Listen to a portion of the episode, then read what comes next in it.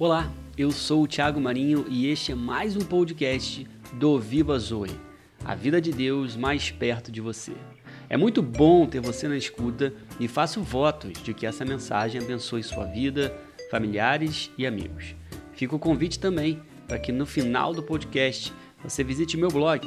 Vá lá em www.vivazoe.com.br. Você tem a sensação que o tempo tem passado cada vez mais rápido? Eu também. Parece que o dia não tem mais 24 horas, não é verdade? Um físico chamado Dr. Winfried Otto Schumann, que viveu no século 20, em seus estudos mostrou que o dia na Terra não tem mais 24 horas, mas sim 16 horas. Se é verdade ou não, no dia a dia, muitas pessoas têm sentido na pele que faltam horas para cumprir com todas as tarefas que temos. Como identificar então, entre os vários compromissos que temos, quais deles devemos priorizar? Você já passou por isso? Se voltarmos alguns milhares de anos na história, vamos relembrar uma situação ocorrida na vida de duas mulheres que vão nos ensinar uma estratégia muito interessante em como aumentar nossa produtividade. Vamos à história. Caminhando Jesus e os seus discípulos chegaram a um povoado onde certa mulher, chamada Marta, o recebeu em sua casa. Maria, sua irmã, ficou sentada aos pés do Senhor, ouvindo-lhe a palavra. Marta, porém, estava ocupada com muito serviço.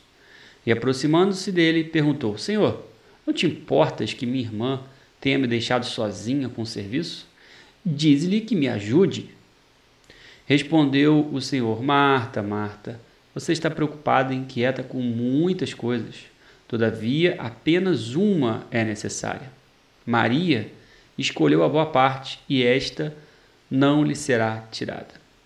Essa história que a gente acabou de, de ver, né, de escutar, está lá em Lucas, no capítulo 10, versos 38 ao 42. A gente vê claramente nessa passagem que Marta e Maria reagiram de forma diferente à presença de Cristo em sua casa. Marta estava preocupada com a visita inesperada, possivelmente a casa não estava bem arrumada e não tinha nenhuma comida pronta para oferecer. Importante lembrarmos que Jesus, nesse momento da história, já era alguém muito conhecido e recebê-lo em sua casa era uma honra para muitos. Então é totalmente compreensível que Marta estivesse ocupada em preparar a casa para recebê-lo da melhor forma. Quem não ficaria irritado né, em saber que você tem uma visita ilustre em sua casa e o lugar está uma, uma perfeita bagunça, a comida por fazer e sua irmã nem aí para te ajudar? Certamente muitos de nós agiria da mesma forma que Marta, não é verdade? Agora, a outra personagem da história, Maria, agiu de forma completamente diferente. Talvez você esteja pensando, essa Maria foi uma folgada mesmo.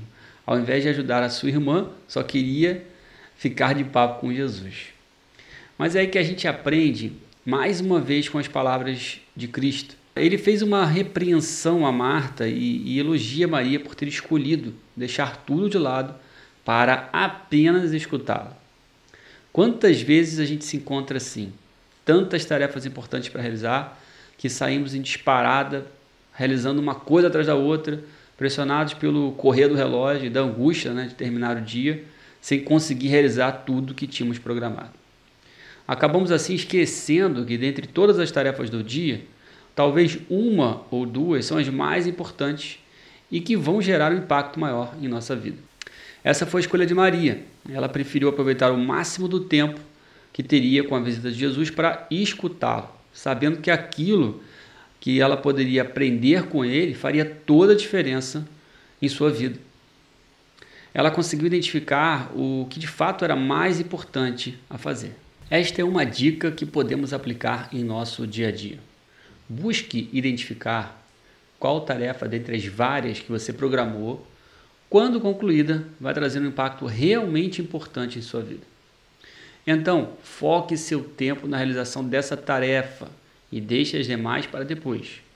Isso vai ajudar a aumentar a sua produtividade no que de fato vai te trazer resultado. Vou te dar um exemplo de como aplico isso no meu dia a dia. Tenho minha agenda de, tarefas programada por semana, mas sempre no começo de cada dia eu olho o que tenho para fazer e reorganizo meus afazeres a partir do projeto ou objetivo que eu tenho para aquela semana ou mês. Se estou no mês em que preciso gerar mais vendas, então dedico mais tempo para prospectar novos clientes e retomar conversa com aqueles que eu já falei antes. Neste processo, muitas tarefas que tinha programado vão literalmente para a lixeira. Não dá para fazer tudo.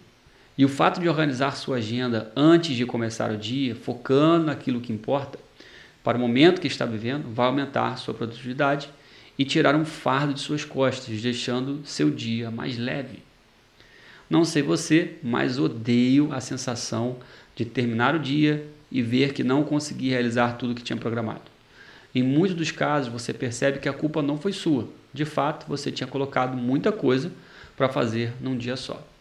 Gravei uma outra mensagem para aquelas pessoas que, mesmo organizando sua agenda, têm a sensação de que estão carregando um fardo muito pesado além do seu limite. Se esse é o seu caso, então te convido a conferir aqui na, no meu Spotify, no, no, canal que você estiver ouvindo aí as minhas mensagens, o, a mensagem com o título Como Ser Bem-Sucedido na Vida.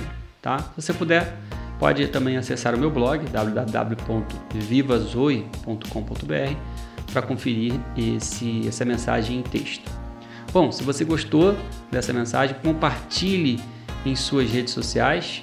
Né? Se você tiver aí no Spotify, você pode usar os botões de compartilhamento. Se você estiver ouvindo ela pelo YouTube, tem o um botão também de compartilhamento. E, dependendo do local onde você está ouvindo, deixe seus comentários. Muito importante ter o seu feedback. Bom, quero reforçar também um convite para você conferir o meu blog, tá? Lá você vai encontrar muito mais conteúdo. E lembrando que o grande objetivo do Viva Zoe é aproximar você o máximo possível da vida que Deus planejou para cada um de nós. Uma vida de abundância, uma vida de paz, uma vida plena em Deus. Ok? Então fica o convite para você acessar vivazoe.com.br. Te aguardo por lá. Um forte abraço, Deus abençoe e até a próxima mensagem. Valeu!